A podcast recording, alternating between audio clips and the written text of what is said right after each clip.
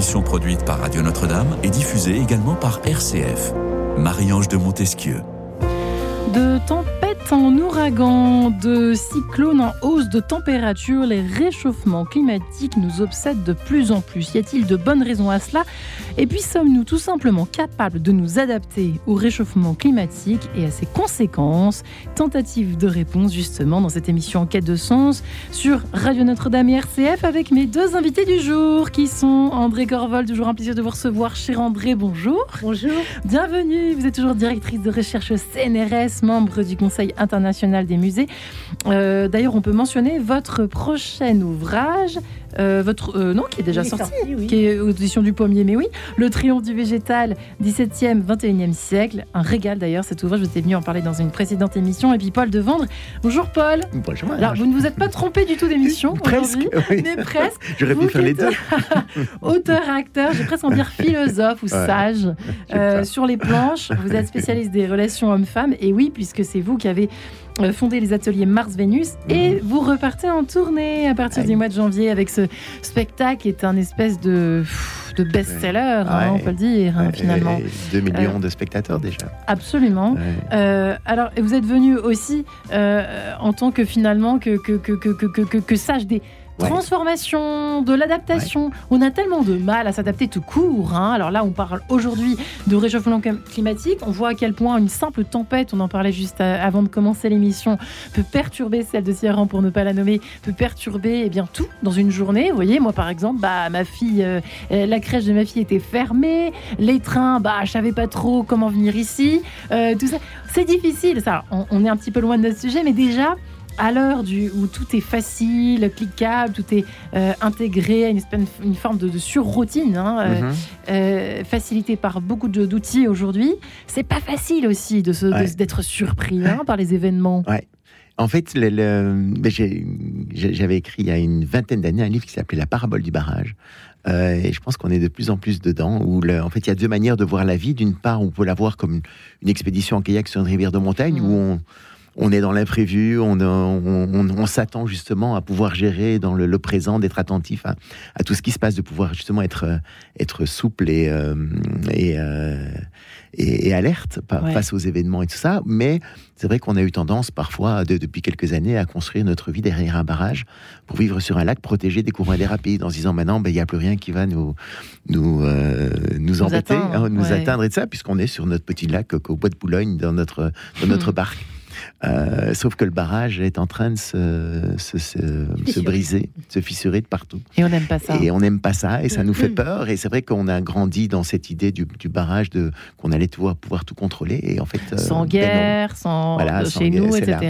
Et alors, on Euh, avait mis des défenses, on avait mis des, des missiles en Allemagne de l'Est pour nous protéger face aux, aux, aux envahisseurs et tout ça. Et on voit en fait que tout ça, aucun mur en fait ne peut résister à la force de, ben, de, de, de la nature, des générations qui se renouvellent, de l'évolution technologique, de les- des évolutions sociétales et, euh, et démographiques. Et donc, euh, Mais je quand crois même, on- doit apprendre à s'adapter. Ouais, André Corvol, mais quand même, on a raison de s'inquiéter avec cette histoire de, de réchauffement climatique dont on parle tellement. On parle même d'une nouvelle forme de pathologie. euh, euh, voilà, les, les- les personnes qui sont complètement omnubilées par cela. Est-ce qu'on a raison quand même d'avoir peur de craindre cela? Je pense qu'on a raison d'avoir peur euh, euh, devant ce type de phénomène, parce que le réchauffement climatique est lié à nos émissions de gaz carbonique. Celles-ci ont augmenté de 48% depuis 1750.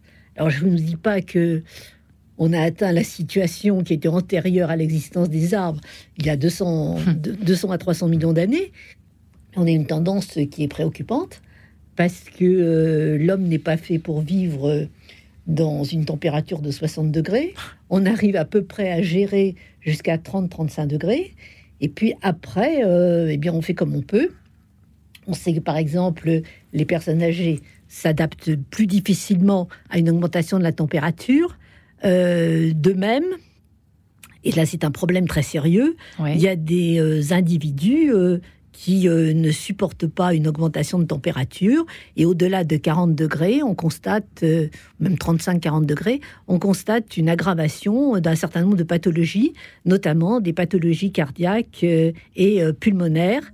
Et donc, euh, lorsque euh, certains se réjouissent parce qu'ils trouvent qu'il fait très beau et qu'ils vont bronzer, et que Mm. leur bureau Ouais. est climatisé, tout ça, ça C'est les gêne pas. ouais. Bon, pour la majorité de la population, euh, la majorité de la population n'est pas du tout dans ce cas-là, et par conséquent, elle vit très douloureusement. D'ailleurs, on constate une augmentation de la mortalité dans les pics de chaleur que l'on n'observe pas lorsqu'il y a euh, une aggravation de froid. D'autant qu'aujourd'hui, euh, on a tendance à penser qu'on a froid lorsqu'on est aux alentours de entre 0 et 5 degrés, alors qu'autrefois, c'était moins 10 degrés. Ouais, alors juste avant de continuer là-dessus, parce que c'est quand même toujours passionnant de vous entendre, André Corvol, euh, il, est, il, est, il est clair. J'étais hors sujet dès le départ en disant que donc le, cette tempête n'a rien à voir avec le réchauffement climatique, Tiaran. Oui, euh, les- ces tempêtes, euh, il y en a euh, toujours eu. Je prends simplement le cas de la forêt de Fontainebleau, puisque Oui. c'est très bien étudié. Sur euh, 300 ans, il y a eu sept tempêtes majeures. En gros, ça revient tous les 40 ans. D'accord. Mais ce qui est nouveau, c'est en raison du réchauffement, euh, l'évapotranspiration qui est plus importante. Donc, cette masse de vapeur d'eau euh, par l'élévation en température entraîne une augmentation des pluies.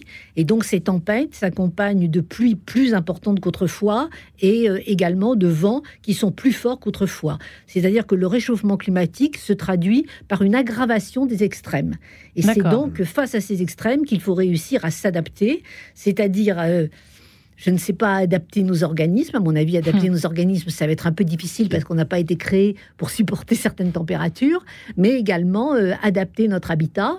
Et dans le cas de la France, euh, on est un pays euh, qui est richement pourvu euh, euh, en côte, mais du coup, nous sommes très affectés par le relèvement du niveau de la mer, le problème des vagues de submersion, Ouais. et donc, il va falloir lâcher prise, c'est-à-dire rendre à la nature, sous forme par exemple de présalant, une partie de terrain que nous avons bâti et euh, reconstruire plus vers l'intérieur des terres.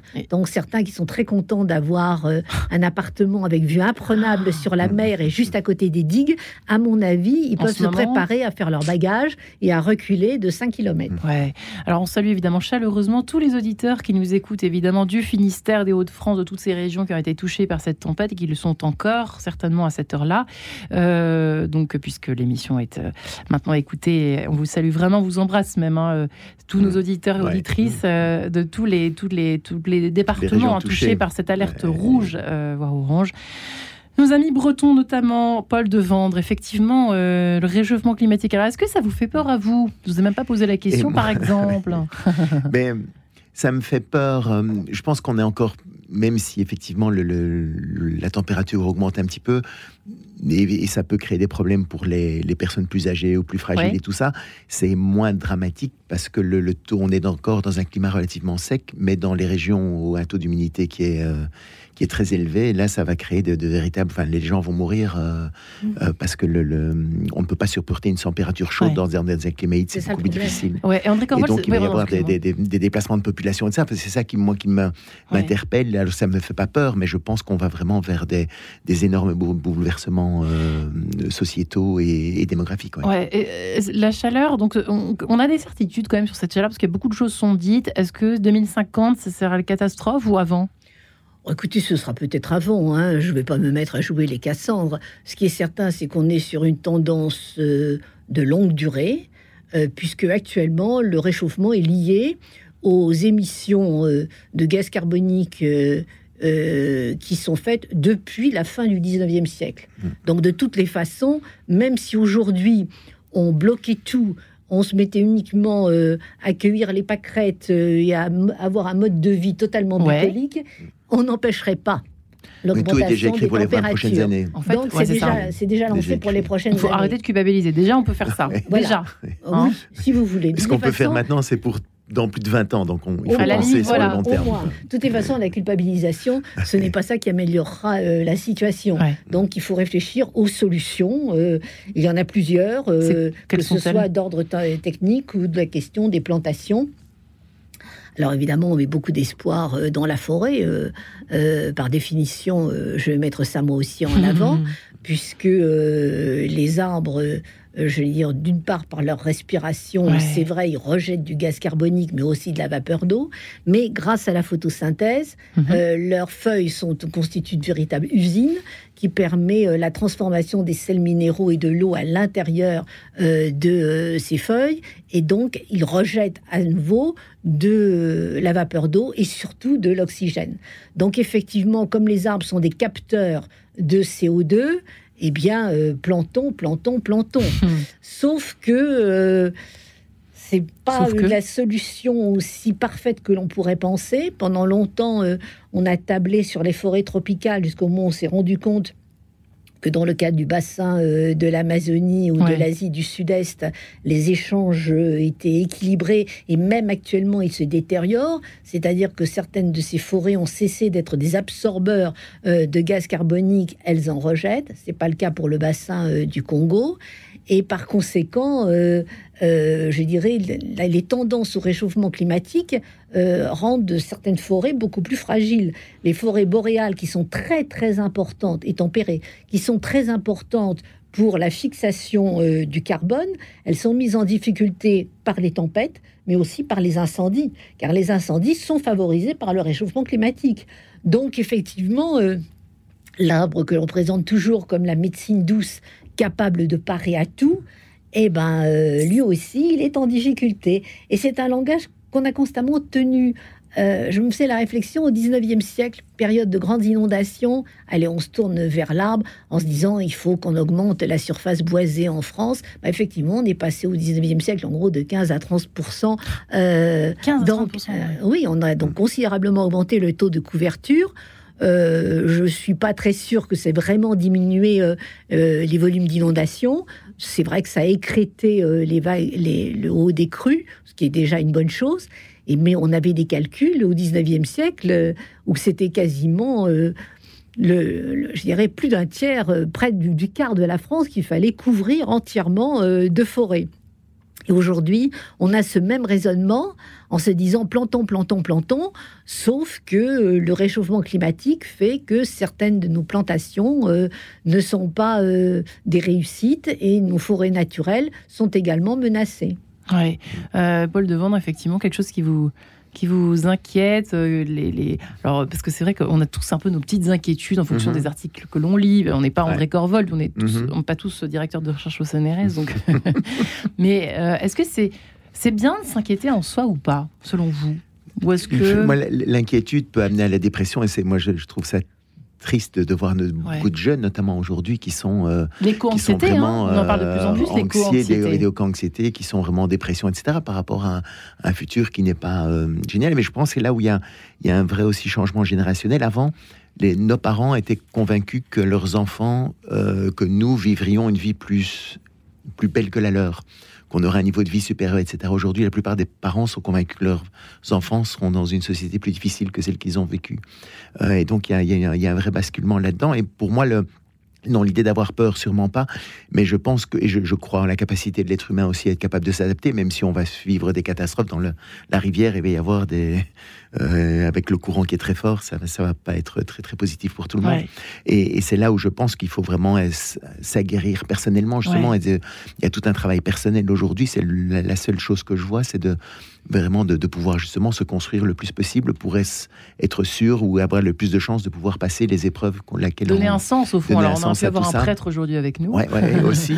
Mais bon, euh, voilà, je fais appel à votre spiritualité euh, ou à votre sens en tout cas de, de quelque chose de plus grand. C'est toute cette, euh, cette, question du sens et je pense aussi vers un, changement aussi de, ben, de, de, retrouver un peu plus de sobriété peut-être justement et, et de comprendre que c'est pas il y a moyen de faire plus de faire mieux avec moins euh, et on est tellement été, on a grandi dans une idée où, avec quand le niveau du lac monte, la surface augmente, donc il y a de plus en plus de place. En fait, on a vécu dans une société où il fallait toujours avoir plus pour être mieux. Euh, je crois que c'est un changement de paradigme aujourd'hui de se rendre compte qu'on peut être qu'on peut être mieux avec moi. Un exemple que j'aime bien, c'est celui de la euh, du ski. Euh, alors c'est pas très écologique parfois, mais Hmm. l'idée du ski, c'est qu'avant on, on peut être une sorte de consommateur de ski où on essaye de multiplier les descentes, d'en faire le plus possible dans la journée, etc. pour amortir son forfait. hein. C'est vraiment l'idée. On l'a euh, tous fait, Quand on ça. l'a tous fait, on est ah zut les, pistes, les pistes sont fermées, euh, euh, zut les, les- les remontées sont fermées, etc. Et on râle à la fin de la journée. Alors qu'en fait, il y a une autre manière de skier qui est la randonnée où on passe des, des heures à monter et on ne fait plus qu'une seule descente. Euh, Ouais. Et en fait, cette, la saveur de cette descente-là est bien plus forte que les, les 20 descentes qu'on fait. Euh, et moi, en faisant ces deux pratiques, je me souviens qu'avant, je faisais 20 descentes, 20 descentes et j'étais frustré quand les pistes fermaient. Aujourd'hui, je ne fais plus qu'une descente et je suis comblé, même si les pistes sont ouvertes. Donc l'idée, c'est de se dire aussi, on n'est pas obligé d'être... C'est pas de la privation aujourd'hui, parce que si on est dans la privation, dans la décroissance, j'aime pas ces termes-là de, de- de décroissance parce qu'on, enfin, on va vers quelque chose qui est, qui est anxiogène, qui est, qui est, qui est, qui est pas très positif. Par contre, Culpabilisant. euh, culpabilisant, Mm. alors que de se dire, mais en fait, il y a moyen de faire mieux avec, enfin, de faire mieux avec moins, et, et de trouver ces manières-là. Je trouve qu'il y a une, une manière plutôt positive, j'espère, en tout cas, de, de changer, ce, de changer son, son mode de vie. Euh, mais c'est pour ça, c'est tout un changement de société aussi, où il faudrait justement ben, que euh, avoir un SUV maintenant devienne un peu ringard plutôt que euh, que ce soit encore un peu hype, quoi, plutôt. ou, Vive la euh, 4L. oui, la 4L, oui, re- retrouver des voitures plus légères, je sais Ou pas. le kayak, ou la ça. Voilà. coccinelle. Le kayak, voilà. coccinelle. Le kayak, on est léger dans son kayak, c'est bien. Et Chopin, alors, la légèreté de Chopin, cette Ouais. sonate d'Achiesa numéro 5 en sol mineur, opus 5. Vivace, à tout de suite. Quête de sens. Une émission produite par Radio Notre-Dame et diffusée également par RCF.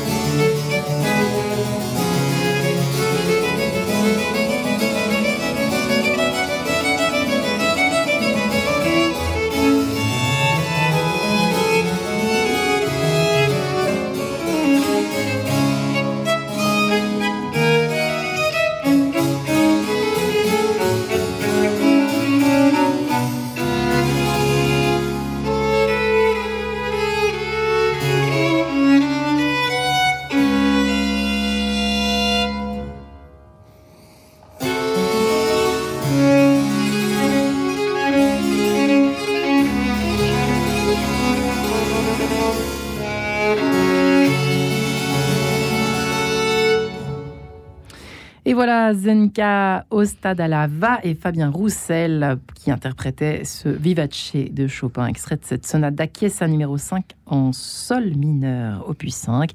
Et nous voilà de retour dans cette émission Quai de Sens. On parle de réchauffement climatique, euh, ce mot qui fait frémir d'horreur, et qui fait angoisser aussi. hein. Certains auditeurs qui nous écoutent certainement sont-ils concernés? Êtes-vous peut-être concernés par cela? L'éco-anxiété, on en parle de plus en plus. En tout cas, la question que nous nous posons aujourd'hui ensemble, sommes-nous capables tout simplement de nous adapter à ce fichu réchauffement climatique, ces hausses de température, ces cyclones, ces tempêtes que nous traversons en ce moment André Corvol est avec nous, directrice de recherche au CNRS qui écrit ce petit ouvrage magnifique, L'arbre de la cité, histoire d'une conquête aux éditions du Pommier. Euh, Paul Devendre est également avec nous, auteur et acteur, qui sera bientôt en tournée, lui qui est un spécialiste de Mars et Vénus, n'est-ce pas? Euh, et qui, Mais euh, aussi du kayak et de la rivière. et aussi du kayak et de la rivière. Il y avait un hein, livre, La parabole du kayakiste, qui est sorti. qui a- était, voilà, qui est sorti il y a quelques il y a années maintenant, ans. mais qui n'a pas pris une ride. Non, Euh, et qui peut d'ailleurs euh, nous, nous rassurer, en tout cas répondre aussi, euh, quand on est. C'est vrai qu'on est un petit peu. euh, on est un petit peu envahi de, de, de, de, catastrophes en tout genre. Et les catastrophes, les catastrophes naturelles, on se dit toujours, euh, on peut rien contre. Alors évidemment, André Corvol a plein de petites solutions, mais nous, chacun, petit homme que nous sommes, c'est pas forcément facile de se dire euh, qu'on va pouvoir tout changer euh, l'année prochaine, que ce sera mieux, etc. Le réchauffement climatique, de toute façon, est irréversible. Euh, quoi qu'on fasse, hein, en décorvol, euh, jusqu'où ça ira avant le refroidissement? Parce qu'il y a une histoire de réchauffement et je crois qu'après, il y a un refroidissement prévu. C'est ça ou pas? euh, Je ne m'engage pas sur le ah, refroidissement. Par contre, j'atteste le réchauffement. Alors, c'est vrai qu'il y a des choses qui sont possibles, qu'il est possible de faire, et on a déjà bien commencé. En gros, il y en a six. Première chose, changer nos modes de production d'énergie en abandonnant progressivement les combustibles fossiles, euh, qui sont quand même à l'origine de 76% de nos émissions euh, de gaz à effet de serre. Cela dit, euh, il faut dans ce cas-là admettre que on taxe les combustibles fossiles, à commencer par l'essence, et par conséquent, il ne faut pas s'alarmer quand le prix de l'essence augmente. Je sais bien que c'est très désagréable à dire, mais c'est quand même une réalité. Si on veut favoriser des combustibles renouvelables, il faut évidemment taxer les combustibles fossiles. Il y a une seconde hmm. euh, modification dans la fabrication de nos produits. Par exemple, euh, les cimenteries, euh, le fer, l'acier, consommer le moins possible d'énergie. Il y a un troisième point, c'est lutter contre l'abattage des forêts. En gros, euh, il y a chaque année 3 euh, milliards 8 d'hectares de forêts euh, qui disparaissent et par conséquent. Pour quelles raisons Pour construire? bah, pas seulement pour construire, par incendie, euh, par tempête, et aussi pour, euh, on en parlait tout à l'heure, pour écrire des livres aussi alors. Oui, mais ça, ça, ça correspond surtout à un recyclage et par conséquent, ça ne nuit pas euh, au problème. Il y a un quatrième moyen, c'est de changer nos modes de transport. Ça a bien commencé avec les pistes cyclables. c'est vrai que l'essentiel des émissions qui sont liées au transport, c'est dû au moteur à combustion. À partir du moment où on abandonne le moteur à combustion, c'est une bonne chose. On va pas pour euh, faire ça du jour au lendemain, c'est quand même compliqué. Comment voulez-vous qu'on vive avec le monde dans lequel on est générations. Ne croyez pas que les choses vont se faire facilement ni rapidement. Le problème de notre société, c'est que l'on veut tout tout de suite. C'est pas possible. Et ça va prendre des générations on est arrivé euh, à la situation où nous sommes, euh, euh, en gros, sur deux siècles et demi. Vous ne croyez pas qu'on va changer, renverser la vapeur en une génération C'est pas possible. Les deux derniers points sur lesquels on peut agir, ça concerne la production des denrées alimentaires en veillant à limiter les défrichements, en modifiant les conditions de l'élevage, et puis enfin, surtout, en modifiant l'alimentation de nos bâtiments en énergie. Ça représente le quart de notre consommation d'électricité. Euh, et par conséquent, euh, c'est là-dessus, c'est mm. énorme. Euh, c'est là-dessus donc qu'il faut agir. C'est à peu près la même proportion que l'on avait autrefois quand on se chauffait, non pas en utilisant le fuel ou l'électricité, mais en utilisant le bois de chauffage. C'était effectivement la même proportion. L'énergie allait essentiellement à l'habitation. Donc c'est effectivement en, en agissant d'abord sur euh, notre habitat que l'on peut le mieux, je dirais, atténuer euh, les problèmes climatiques qui angoissent notre jeunesse et qui angoissent également les vieux que nous sommes. mais non, je n'ai pas dit ça non plus. Mais on a, ça veut dire qu'on va, par exemple, pardonnez-moi de vous reposer la question, mais euh, au lieu d'avoir par exemple 50 degrés en 2000, je sais pas, 30, on va peut-être baisser de quelques degrés. Ça permettrait des choses comme cela euh ah, Écoutez, j'espère qu'on ne va pas atteindre les 50 degrés, hein, parce que moi, je fais partie des espèces qui sont hautement menacées dans ce cas-là. Euh, disons que si on réussissait euh, à avoir des hivers qui soient aux alentours de 5-10 degrés et des étés où on n'a pas des canicules au-delà de 35 degrés sur plusieurs jours, avec des nuits quand même qui soient où la température baisse suffisamment pour que l'organisme puisse euh, euh, récupérer, eh ben, ce serait une très bonne chose. Ça, c'est possible. C'est faisable. C'est faisable, mais il faut s'y mettre. Il faut savoir que ça demandera des sacrifices. Ça impliquera des migrations importantes de population. Ça, je suis tout à fait d'accord avec vous. Euh, les zones où on a à la fois une forte chaleur et un grand taux d'humidité, dans certains cas, elles deviendront invivables. Euh, de même que deviendront invivables des bords de mer qui sont euh, sujets à la submersion. Donc, on va avoir des migrations de population, ça, on ne pourra pas les empêcher. Donc, on a une grosse adaptation à faire, non seulement sur les déplacements de population, mais également sur l'adaptation aux conditions de sécheresse et d'augmentation de température. Avec ce genre de tableau, euh, si on n'est pas désespéré à la fin de l'émission. Oui, j'ai l'impression qu'on est en train de se pendre petit à petit. Là, je sens la. Mais non, mais non, mais non. Je dégouline d'optimisme. On va finir, on va gagner. Mais Non, ça prendra du temps. C'est pas un match de foot qu'on est en train de livrer. Ouais. Avec un bon kayak, avec- Voilà. on sera obligé de reprendre son kayak. n'est-ce pas? Et de- reprendre son kayak dans la rivière. euh, Mais comme le problème, quand on a construit un barrage depuis 50 ans, après la Deuxième Guerre mondiale, où on... Et c'est logique qu'on ait construit ce barrage, parce que c'est vrai que le- les survivants de la Deuxième Guerre mondiale sont passés par les chutes du Niagara, 4 millions, Ouais. 80 millions de morts, un monde en ruine, on n'avait jamais connu ça. La peur, Donc, la il, est, faim. il est évident froid, que le besoin, de, le, besoin de, de sécurité et de garantie du lendemain était, était primordial. par Humainement rapport, euh, compréhensible, en tout cas. Tout à fait. Et donc, on, a- on s'est habitué, justement, avec la société de consommation et tout, quand le Ouais. niveau du lac monte, la surface augmente. Donc, on a eu, euh, on a vécu dans cette idée que maintenant, ben, on pouvait fumer. De toute façon, il y aurait, euh, il y aurait un médecin qui nous guérirait du cancer. On pouvait faire n'importe quoi. On pouvait mettre des pesticides partout. Ça, enfin, donc, on est vraiment parti dans cette illusion de que la technologie allait nous, nous sauver, qu'en fait, on n'avait plus de. Et c'est comme ça là où les Beatles sont devenus plus populaires que Dieu aussi, parce que euh, on est vraiment parti Ouais. dans une idée en fait que euh, la, la technologie et, le, et, la, et la science et tout pourraient, euh, pourraient tout résoudre. Euh, on revient maintenant, euh, de, je crois, de manière plus peut-être un peu abrupte, mais vers le, notre humanité, vers justement vers, vers Dieu aussi, vers, vers, Ouais. Vers des notions plus profondes. Et on voit les jeunes qui sont justement qui sont plus centrés au maintenant, En quête, vers- vers- en hein, de quoi. choses En essentielles. quête de choses plus essentielles. Et je que c'est ce retour, ce retour, enfin c'est vers ce retour-là qu'on va, à mon, à mon sens. Parce que vivre, euh, c'est vrai que de- parce que certains euh, visent euh, l'immortalité, sont très attachés, justement, il y a une espèce de ça. combat entre voilà le, Mhm. le, le- le tout matériel, enfin le surmatériel, et puis euh, et puis le côté plus plus religieux, plus spirituel, plus intérieur, plus assumé. Euh, L'existence humaine, euh, ne voilà, est- sur Terre est un fait, et puis ensuite, euh, voilà, on croit ou pas à la vie éternelle. Nous sommes sur Mhm. Radio Notre-Dame, nous pouvons le dire. Ouais. Voilà. Mais c'est vrai que peut-être c'est aussi une façon de s'a- de s'adapter. Vous avez, c'est vous qui avez par- parlé de Mhm. Dieu à l'instant, Paul Mhm. Levent, mais il y a aussi une, une philosophie de la vie, en tout cas, si ce n'est une spiritualité, de, de prendre un petit peu, voilà, de prendre euh, la vie comme elle est, c'est-à-dire au sens où elle peut se terminer demain Mhm. comme euh, après-demain. Alors, sans... c'est ça qui est, qui est compliqué, parce que je trouve que ce qui est difficile, c'est à la fois de se dire, bah, c'est comme ça, donc, bon, on fait rien pour que ça change finalement, parce que bon, bah, Dieu nous prête vie, donc, Mhm. euh, on, on- voilà, en faisons, euh, faisons, euh, enfin, vivons.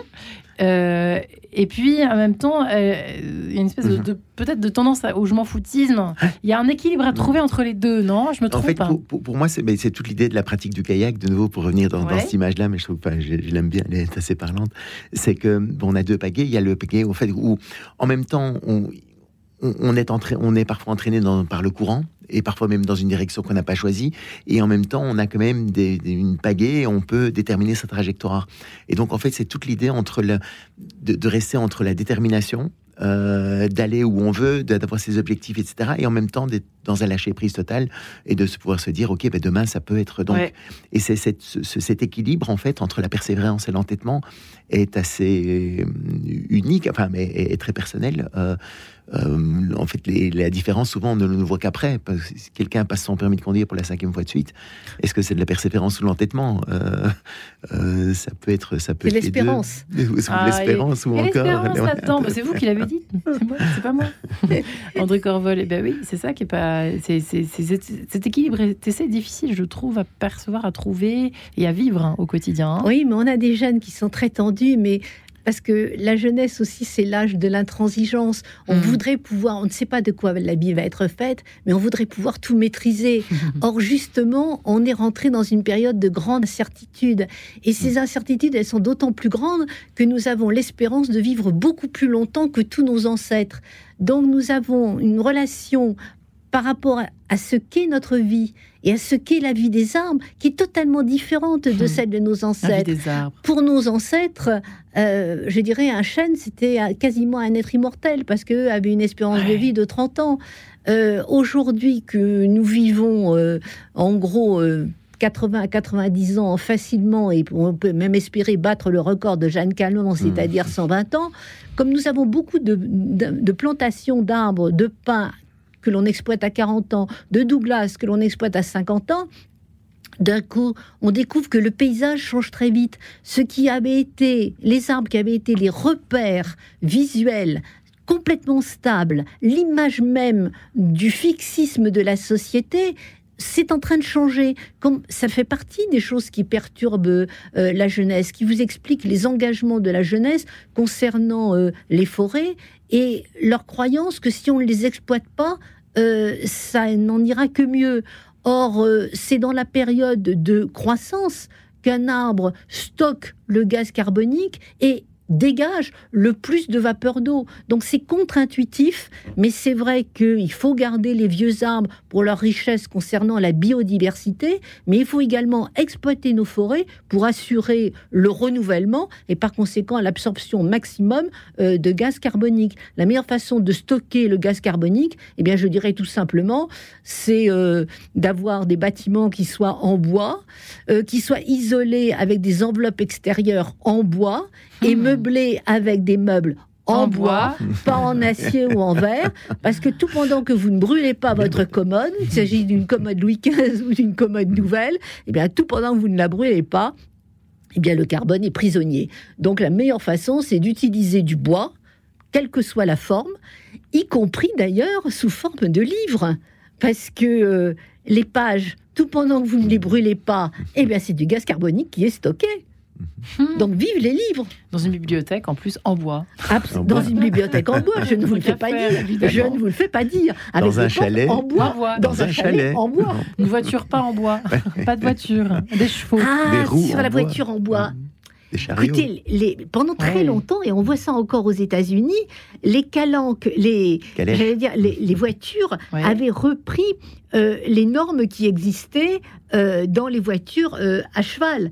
Et par conséquent, vous aviez une carrosserie qui avait de- des parties qui étaient en bois. Et c'est resté d'ailleurs encore aux États-Unis pour certaines voitures très lourdes qui servent à la campagne. Elles sont protégées par des bandes, par des portes qui sont en bois Ah oui, renforcées, renforcées de Ouais. barres. C'est vraiment, j'allais dire, la der- les dernières générations, les voitures depuis les années 1960 qui ont abandonné euh, le bois à l'extérieur et maintenant même à l'intérieur. Mais je vous signale que euh, les plus belles Jaguars qui ont existé, elles avaient un tableau de bord, Bord en bois, j'étais en train qui d'y était penser. en hein. rose de En noyer. en Ça, c'était mon rêve quand j'étais enfant.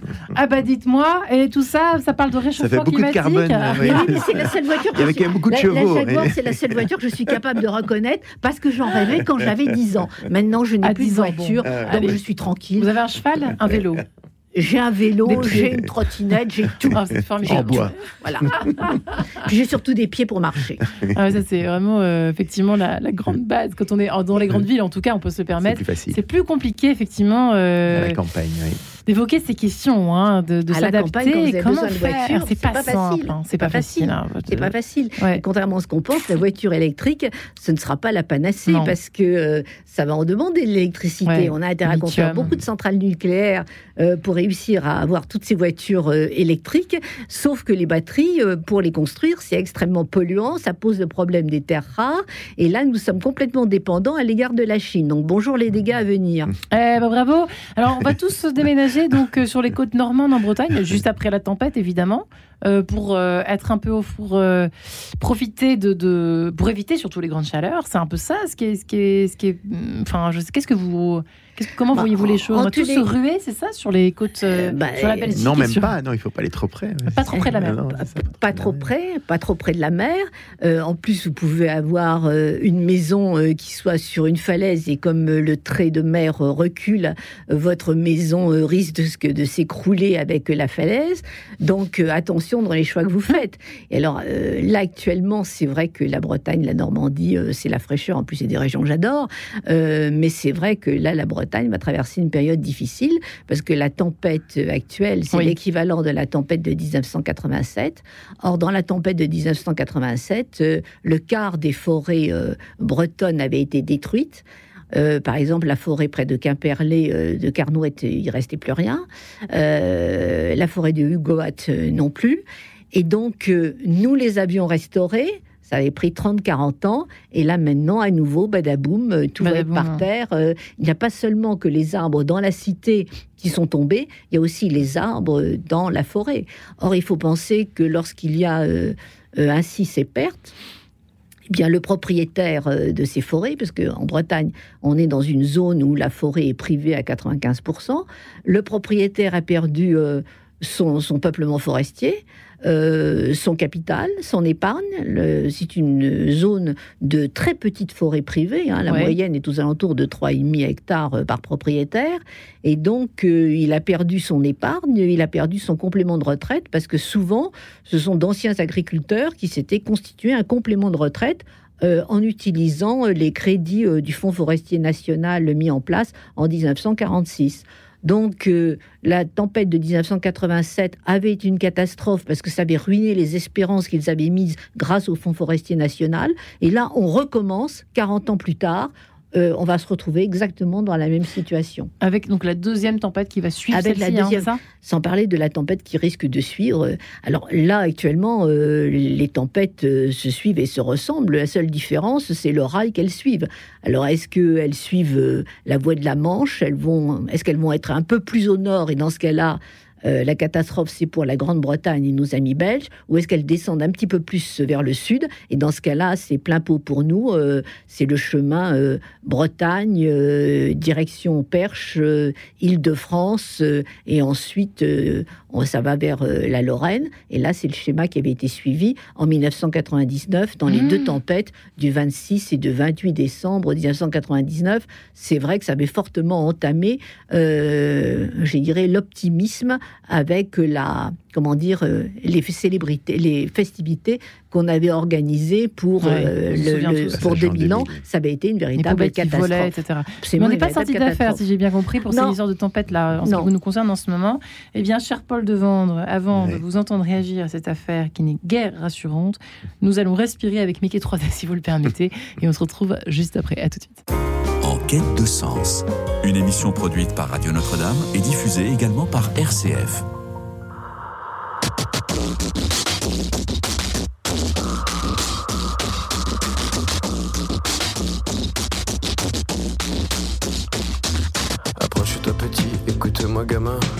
Te raconter l'histoire de l'être humain. Au début, y avait rien, au début c'était bien.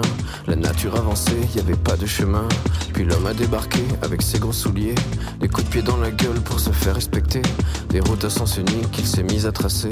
Les flèches dans la plaine se sont multipliées. Et tous les éléments se sont vus maîtrisés. En deux temps, trois mouvements, l'histoire était pliée. C'est pas demain la veille qu'on fera marche arrière. On a même commencé à polluer les déserts faut que tu respires. Ça c'est rien de le dire. Tu vas pas mourir de rire. C'est pas rien de le dire. D'ici quelques années, on aura bouffé la feuille. Et tes petits enfants, ils n'auront plus qu'un œil en plein milieu du front. Ils te demanderont pourquoi toi t'en as deux, tu passeras pour un con. Ils te diront comment t'as pu laisser faire ça. T'auras beau te défendre, leur expliquer tout bas. C'est pas ma faute à moi, c'est la faute aux anciens. Mais il y aura plus personne pour te laver les mains. Tu leur raconteras l'époque où tu pouvais manger des fruits dans l'herbe, allonger dans les prés. Y avait des animaux partout dans la forêt. Au début du printemps, les oiseaux revenaient. Il faut que tu respires. Et ça c'est rien de le dire. Tu vas pas mourir de rire. Et c'est pas rien de le dire. Il faut que tu respires. C'est demain que tout empire. Vas pas mourir de rire. Et c'est pas rien de le dire. Pire dans cette histoire, c'est qu'on est des esclaves, quelque part assassins ici, bien incapables de regarder les arbres sans se sentir coupables, à moitié défroqués, 100% misérables. Alors voilà petite histoire de l'être humain. C'est pas joli joli et je connais pas la fin. T'es pas né dans un chou, mais plutôt dans un trou. Qu'on remplit tous les Et il faut que tu pries aussi beaucoup, et c'est un en particulier. Ça, c'est pas moi qui l'ai dit, c'est André Corvol. Voilà, à l'heure où nous parlons euh, de réchauffement climatique, sommes-nous en fait capables de nous adapter? On peut agir et s'adapter? Bah écoutez, c'est pas c'est pas si simple, mais une philosophie en tout cas prendre les choses un peu différemment, notamment avec un bon kayak au sens propre et surtout au sens figuré avec poil de vendre. Ici présent, euh, auteur et acteur Mars Vénus, si ça vous dit quelque chose, auditeur auditrice qui nous écoutez de toute la France, André Corvol est également présente, directrice de recherche au CNRS, euh, membre du Conseil international des musées, qui a euh, passionnée évidemment de végétal et passionnante à propos des arbres. L'arbre de la dans la cité, histoire d'une conquête aux éditions du Pommier, votre petit dernier qui vient de sortir. Euh, effectivement, nous, évoquions ces questions de, notamment de, montée des eaux. Alors, parce qu'en fait, tout peut nous inquiéter. On, en, comme on, dès qu'on n'est pas spécialiste comme vous, André, euh, c'est vrai qu'on a tendance à, soit à sous-estimer, soit à surestimer, mais ou à dramatiser. par exemple, la, la montée des eaux. Vous me disiez qu'il y avait des inégalités entre les entre les pays euh, pour justement pour la contrer, pour limiter les, dégâts d'éventuelles catastrophes. Euh, et notamment, voilà, la Belgique et les Pays-Bas sont assez bons pour contrôler, pour contrer la montée des eaux. Très bons, surtout les Pays-Bas. Hein. Euh, surtout les Pays-Bas, mais oh, la Belgique aussi. Les efforts qui sont faits dans toute la zone escaumeuse sont importants. mais il y a une, une question de tradition historique. Si vous prenez le cas des Pays-Bas, ils ont toujours eu à lutter contre l'eau des fleuves et l'eau de la mer. Et euh, non seulement ils ont lutté contre, mais ils s'en sont aussi servis pour se protéger en cas de guerre. Je vous rappelle que lors de l'invasion de Louis XIV, euh, les euh, Hollandais ont fait sauter les digues alors que cela avait coûté une fortune à établir pendant tout le XVIe siècle lors de la Première Guerre mondiale, les Belges ont fait sauter leurs digues pour bloquer les Allemands euh, en Flandre. Donc ce sont des pays qui ont toujours eu cette tradition de lutter contre l'invasion de l'eau de mer, mais de lutter également contre l'invasion étrangère en utilisant cette eau pour noyer ou pour bloquer euh, les envahisseurs. Nous, pays continental, au fond, bien carré, euh, bien protégé, euh, derrière euh, les forteresses construites par Vauban. Nous n'avons pas eu cette tradition de lutte contre l'eau. Et c'est pourquoi nous sommes en train de nous laisser un peu aller à notre tendance finalement. Les choses ne sont pas si graves, ça va finir par s'arranger, etc. Et nous laissons filer le temps alors que dans le nord de l'Europe, euh, on rehausse considérablement les digues pour se protéger de la remontée du niveau de la mer. Selon les endroits, ce sera 6 à 10 mètres. C'est-à-dire que certains terrains seront euh, bah, non habitables pour la bonne raison qu'ils seront sous l'eau, point à la ligne. Et euh, nous ne prenons pas, je pense, suffisamment à cœur les problèmes que vont subir nos côtes, soit à cause du remontée, de la remontée du niveau de la mer, soit également à cause des vagues de submersion dans les périodes de tempête ça risque de nous coûter euh, encore plus cher parce qu'il faudra faire les choses en urgence au mmh. lieu de planifier cela sur plusieurs générations. Et financièrement, je ne suis pas très sûre que euh, l'état de notre trésor public permette de faire face à ces légers problèmes qui nous attendent. Bah, par exemple, Saint-Malo risque d'être euh, Saint-Malo, voilà, qui est assez près, là, l'intramuros. Saint-Malo est concerné, mais beaucoup moins concerné, par exemple, que la baie de la Somme ou que le Cotentin si vous prenez par exemple euh, une zone comme Goussainville, on a beau avoir renforcé avec des enrochements pour protéger, euh, je dirais, le trait de côte, euh, ça ne suffira pas. Or, quand vous en discutez localement, vous apercevez que beaucoup d'habitants se disent Oh oui, non, mais on a subi une tempête, c'est pas pour ça qu'on aura une seconde tempête équivalente à celle-là. C'est toujours un raisonnement qu'à la France. Vous savez, on a tenu ça à propos de la grande inondation centenale de 1910 en, se, disant euh, bon, c'est pas prêt de revenir. Sauf que une tempête centenale, c'est une question de statistique. Dans un siècle, vous pouvez avoir une seule tempête, mais vous pouvez avoir celle du siècle qui suit, qui se retrouve juste euh, à 2-3 ans près euh, de la tempête que vous avez eu à, de, ou de l'inondation que vous avez eu à affronter. Regardez la tempête du siècle de 1999, bah, elle a tellement été la tempête du siècle qu'en 2009 on en a une seconde. Donc il faut toujours se méfier à ces confiances confiance, cette confiance béate dans nos statistiques en disant bon, j'ai subi ça, mais là maintenant, je suis tranquille, Derrière je vais mourir, je n'en reverrai pas d'autres. Ouais. Eh ben non, c'est un raisonnement qui ne tient jamais. Ça rejoint ce que vous disiez, Paul Devendre, au début de l'émission. euh, vous voyez, cette espèce de non-acceptation, une forme de déni, en fait, euh, Mm. sur Oui. euh, demain, ça ira bien. Ouais. Enfin, au Le contraire, déni, pas le un déni de- est confortable, Ouais. mais Oui, voilà, c'est une sorte de confort. Mais il y a une question aussi de dire qu'est-ce que, qu'est-ce que je peux y faire aussi. Oui, euh, et c'est vrai que les prises de conscience d'un pays, autant en Belgique ou en Hollande, ben, le, point de culminant en, Belgique est de 780 mètres. hein, donc, euh, euh, on- toute la pas les partie, Alpes, c'est, pas pas les Alpes. Donc, c'est sûr qu'un Savoyard se fout un petit peu de, globalement, enfin, même s'il est, il est quand même, c'est, pas dans son, dans son quotidien ou dans ses, ses problèmes quotidiens de se dire le, même le niveau de, mon, le niveau de la mer monte de 6 mètres, il- ça, ça, le, ça ne le touche pas complètement. Alors que euh, ben, en Hollande, ça va toucher la moitié ou les trois quarts du pays, ou, ou en Quand Belgique vous êtes dans la aussi. donc, maritime, euh, vous savez très ouais, bien que vous êtes aux premières loges. hein. Et donc, c'est une Ouais. question de proportion aussi de population qui va être plus ou moins impactée, donc euh, euh, qui sont prêts à, à faire des choses par rapport à, à l'impact que ça peut avoir. Mm. Puis s'ajoute le fait que nous sommes une société euh, composée de citadins.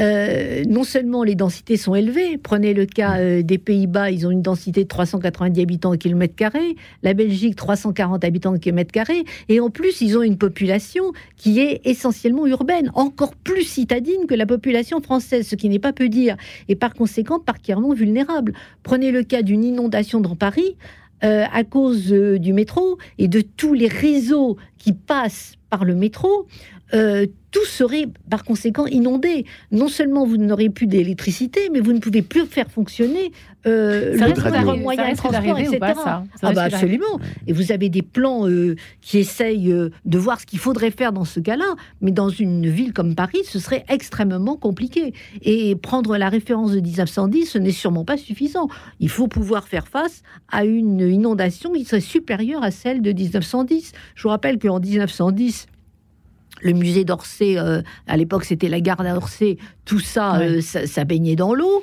Euh, la rue de Bellechasse, elle était complètement noyée. Mais vous aviez également de l'eau qui arrivait jusqu'à Saint-Augustin. Hmm. C'est-à-dire que dans toute la zone euh, du- de la gare Saint-Lazare, on circulait non pas en kayak, mais en barque. Ça, on, voit- Mais encore parce des que ça, cor- ça esprits, correspond euh, d'anciennes, ça correspond à d'anciennes zones de oui, marée. mais maintenant, ça a quand même été modernisé. André Corvol, il y Mais a oui, quand mais, même euh, des, je des- dirais, des- la- des voies d'évacuation. Des- Paris est un fromage de gruyère. Vous avez non seulement le métro en guise de trou de gruyère, mais vous avez en plus les catacombes. Hmm. Donc euh, les, les zones d'infiltration sont absolument énormes. L'eau est partout. Partout, elle est gorgée C'est-à-dire, on peut combattre le feu et réussir à l'éteindre. Vous ne pouvez pas faire refluer l'eau. C'est terrible, l'eau, c'est terrifiant Mm. en fait. hein. L'eau rentre partout. Ouais. Elle Et rentre partout. Mm. Eh ben, Ouais, dites-moi, c'est une bonne nouvelle. hein. Satrita, priez Non, pour mais nous. j'ai la forme là.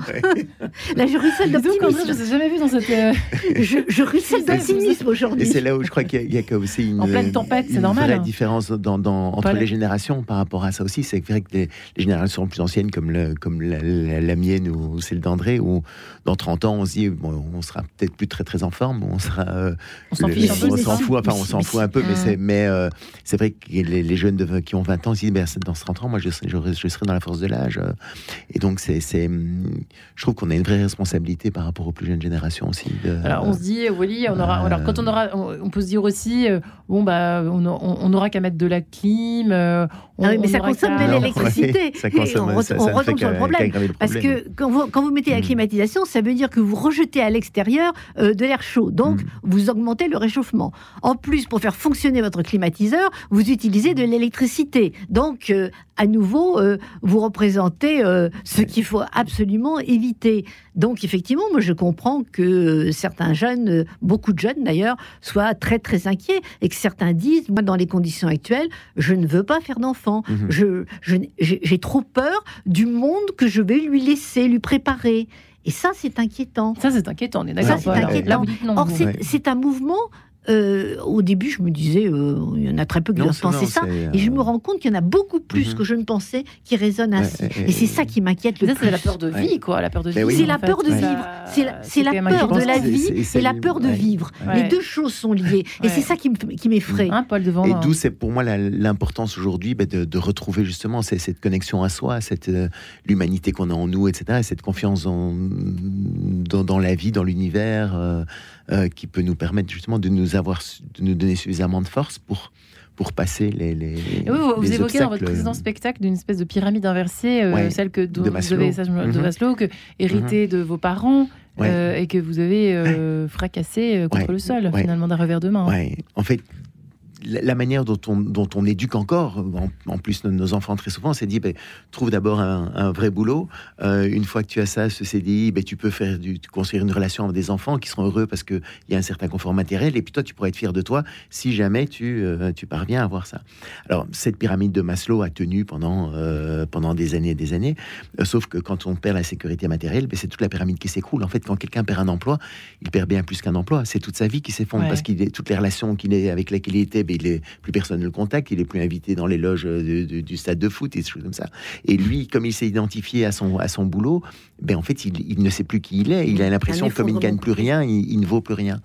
Euh, et donc cette pyramide de Maslow devient, ça devient très dangereux dans le monde plus incertain dans lequel on est. Ça devient très dangereux de continuer à, à- à construire sa vie comme ça. Et pourtant, beaucoup de parents, je sais pas si, si un enfant qui dit maintenant, euh, je, vais, je vais partir six mois dans une ferme en Australie, les, les parents disent mais non, euh, euh, trouve d'abord un boulot un peu sérieux et tout ça, euh, ça sert à rien. Et, et je pense qu'aujourd'hui, parce qu'on est dans, cette inversion de la pyramide aujourd'hui, où il faut absolument ben, partir de soi aujourd'hui, qu'est-ce qui est important Euh, Avoir cette, force intérieure, cette, sécurité intérieure. Qui ne, euh, parce qu'il n'y a plus de sécurité extérieure, elle doit être remplacée par une de retrouver cette sécurité intérieure. De là, on trouve des relations, et puis cette sécurité, malgré le monde dans lequel on est, elle devient une conséquence, mais n'est plus le but tel qu'il a été, tel que ça a pu être construit euh, dans, les, dans, dans, dans- la deuxième. En gros, ré- se réapproprier les notions de, de fragilité de l'existence, en Mhm. fait. euh, Oui, admettre, admettre Admettre qu'on est sa- fragile. sa Comme un arbre, voilà. Absolument. Ouais. Admettre qu'on est fragile, euh, je dirais euh, regarder autour de soi et effectivement euh, observer la manière dont un arbre lutte euh, contre les intempéries, comment il se construit. Je dirais les parties mortes de l'arbre lui permettent également de tenir debout parce que elles demeurent, elles sont protégées. euh, et c'est ce qui constitue euh, le, ce qui constitue le, le centre de l'arbre. La sève n'y passe plus. Euh, donc euh, cette partie centrale a durci Ouais. et euh, les, les- les sèves montantes et descendantes, elles, elles passent sous l'écorce. hein. et donc le centre de l'arbre est dur, c'est ce qu'on appelle le bois parfait. Et c'est ce bois qui est mort, puisque les sèves n'y circulent pas, euh, qui permet à l'architecture de l'arbre de tenir. Au fond, euh, nos immeubles en béton avec euh, la partie centrale où passent les ascenseurs, eh bien c'est bâti un peu comme un arbre avec ces plateformes qui sont euh, desservies par chaque euh, ascenseur, exactement comme la sève descendante euh, nourrit chacune des parties de l'arbre. C'est pareil. Au fond, l'arbre est à l'image non seulement de la vie, mais également des bâtiments que nous avons construits. C'est presque une Mais graine de- d'espoir. Merci, oui, Saint-Rita, d'avoir mais œuvré dans l'esprit. Mais oui, l'être humain aussi, j'adore cette comparaison par rapport à l'être humain. Eh bien, merci infiniment, les amis. André. Corvol, merci. Votre pomme, votre arbre, éditions du Pommier, l'arbre de la, dans la cité, histoire d'une conquête. C'est euh, un bonheur à lire, évidemment, aux éditions du Pommier. Et merci, Mars et Vénus, qui revient en janvier et qui sort à découvrir Paul Devant sur votre site internet. 2.0, hein. Version 2.0, évidemment, appréciée. Merci, les amis. À bientôt. Au revoir. Au revoir.